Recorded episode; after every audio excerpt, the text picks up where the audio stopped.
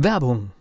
Was passiert, wenn der Chef oder die Chefin eine Auszeit nimmt und die Angestellten auf sich allein gestellt sind? Christian Pukelsheim und Michael Habekorst beschreiben in ihrem Buch Radikal weg die Herausforderungen für Unternehmer und Mitarbeiter, welche Vorbereitung notwendig ist und worauf unbedingt zu achten ist bei einer Auszeit. Radikal weg, wenn der Chef ein Jahr Auszeit nimmt und das Unternehmen dennoch funktioniert. Erschienen im Mentoren Media Verlag www.mentoren-verlag.de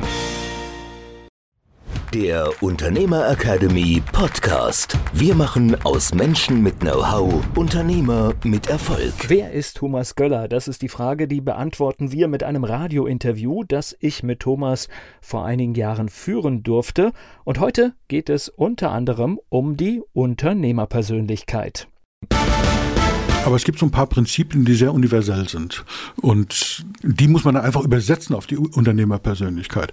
Ich sage mal so, ein Prinzip, die meisten machen den Fehler und sagen, ich habe nicht genug Kunden, also muss ich mein Angebot vergrößern, damit ich mehr Kunden bekomme was per se auch erstmal eine sehr logische und menschliche Idee ist, weil wir denken analog. Wir denken eben nicht digital wie ein Computer, sondern analog.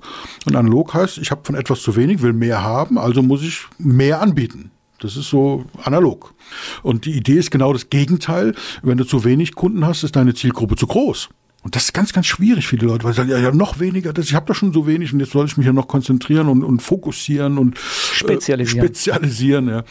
Und das ist allgemein, das trifft auf jeden zu. Es gibt andere Ideen. Man kann diversifizieren, natürlich, wie es die Großindustrie gemacht hat, ja, in den 80er, 90er Jahren. Aber selbst die haben gelernt, okay, so ein Universalkonzern, die gibt es ja und die sind auch erfolgreich. Wenn ich sehe, General Electric zum Beispiel, die, die sind schon sehr diversifiziert und auch sehr erfolgreich. Aber es sind Ausnahmen. Und vor allen Dingen, welches Budget haben die, welche Erfahrung haben die? Für einen kleinen einzelnen Unternehmer, Diversifizierung der falsche Weg. Da ja, geht's um Konzentrierung. Also ein, ein Großkonzern kann natürlich auch eine Sparte, die nicht funktioniert, lange Zeit mitschleppen, ohne, dass er, ohne dass er es merkt. Ja? Richtig, richtig. Aber wenn ich drei Bereiche habe und eine läuft nicht, dann merkt man das. Ja, vor allen Dingen, das, ist, äh, das, das Problem ist ja dann, dass dann alle drei nicht laufen, weil... Ähm, Ganze Energie in den Falschen geht, ja. Ja, nicht in den Falschen, das will ich noch nicht mal sagen, sondern ich habe nur eine bestimmte Quantität an Energie zur Verfügung und wenn ich drei Sparten habe, dann wird diese Quantität durch drei geteilt. Dann läuft plötzlich keine mehr. Und das ist auch das Spannende, dass dann die Leute kommen, ja, ich habe das schon probiert und das, das läuft nicht. Und so, ja, aber das ist doch dein Ding. Es läuft deswegen nicht, weil du noch zwei andere Sachen gleichzeitig machst. Konzentriere dich auf das, was du gerne machst, was du liebst. Und dann stellt man fest, oh, okay, wenn ich nur noch das mache, dann funktioniert es plötzlich. Plötzlich, ja. Also im Laufe einer gewissen Phase des, der Umsetzung auch. Gleich geht's weiter mit dem Radiointerview. Heute gibt es die Unternehmer Academy für jeden erschwinglich als digitales Produkt. Links dazu in den Shownotes oder unternehmer-academy.de. Und angefangen hat die Unternehmer Academy als Veranstaltungsformat in Präsenz. Und auch das war Thema im Interview. Ich bin einer der Referenten. Ich bin einer von ja, zwei Dutzend Dozenten in diesem Grundlagenkurs, sage ich mal, Grundlagen, wie wird man Unternehmer, haben wir 18 Dozenten an neun Tagen. Das heißt, Sie haben dann im Prinzip auch den Vorteil gesucht, dass es Dinge gibt, die vielleicht jemand anderes besser kann Natürlich. und haben sich den geholt, damit der entsprechend genau. diesen Teil übernimmt. Ja. Und wir haben wirklich fantastische Dozenten, die auch sehr, sehr bekannt sind. Wir haben uns für verschiedenste Bereiche wirklich die Koryphäen geholt, die es europaweit gibt. Wir haben aber auch so verrückte Sachen gemacht, dass ich gesagt habe, wir brauchen zum Beispiel jemand wie ein Christian Lindner weil der ist auch gnadenlos gescheitert und, und zwar mehrfach mit, mit einer eigenen Firma, wo er dran beteiligt war, als Parteivorsitzender und so. Und äh, wie kommt man auf so einem Tal der Tränen wieder raus? Ja, so. Das so ein, als ein Beispiel. Na gut, ist natürlich auch ein schönes Beispiel, wenn die Persönlichkeit tatsächlich gerade es geschafft hat, wieder aus einem Bereich rauszukommen und auch dokumentieren kann, es geht. Ja, ja. Ja, ja, genau. Und er sitzt dann da und hält keinen anonymen Vortrag auf einer großen Bühne wie im Bundes- oder Landtag, sondern er sitzt in einem U in der Mitte drin und lässt sich Fragen stellen und beantwortet die. Wie geht das, wie, wie geht man damit um, dass man morgens aufwacht und nicht mehr im Bundestag ist? Und dann, das ist nicht der Punkt, also das wäre politisch, aber der Punkt ist unternehmerisch. Und dann an diesem Vormittag 630 Angestellten sagen zu müssen, ihr seid arbeitslos. Na klar, und da lernt man natürlich viel draus, wenn man hört, wie dann so jemand mit umgegangen ist, was er gemacht hat und ja. Genau. Oder wir haben einen, einen Walter Kohl mit dabei.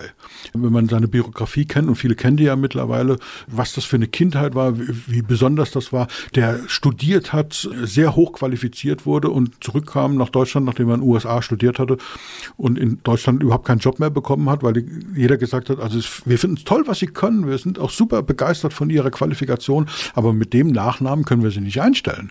Ja, wie geht man mit so einer Situation um? Und das sind nur so zwei Beispiele jetzt aus den Soft-Skill-Bereichen. Aber wir haben auch tolle Dozenten. Ich habe immer versucht, etwas anderes hinzukriegen. Also wir haben zum Beispiel eine Dozentin, die sagt, BWL macht Spaß wo ich denke, okay, das muss ich mir angucken, ja, weil mir hat BWL keinen Spaß gemacht. Das hört sich schon als Widerspruch an in der genau, Zeile, aber ja. klar. Oder wenn wir eine, wenn wir wissen wollen, die Frage, wie kommen wir an dem Einkauf vorbei? Ja, der Einkauf sagt immer Zahlungsziel 90 Tage, grundsätzlich 30 Prozent Rabatt und ansonsten haben wir keine Lust auf sie, weil sie sind nicht gelistet im Großunternehmen als so. Ja. Viele andere gehen dann hin und sagen, es gibt ganz, ganz viele tolle Verkaufstrainer, die einem erklären, wie man an diesem Einkauf, wie man mit dem Einkauf umgeht, wie man vielleicht an dem vorbei kommt, wie man Umsatz macht mit dem Einkauf.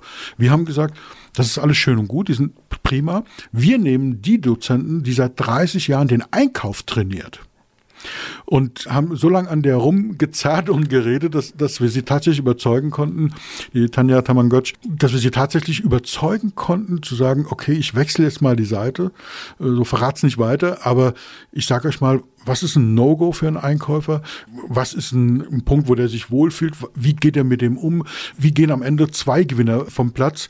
Und das ist bei der Auswahl der Dozenten eben ganz, ganz wichtig, dass wir querdenken, dass wir drüber gucken. Ja, das ist eine ganz intelligente Strategie, weil im Prinzip wo kriege ich die besten Informationen her, als genau. jemand, der erklärt normalerweise der anderen Seite, wie sie es machen soll. Ja, als, als, als ich sie angesprochen habe, hat er gesagt, nee, du verstehst doch was falsch, ich trainiere Einkäufer, nicht Verkäufer. Das, ja, ich weiß, deswegen will ich dich haben. Ja.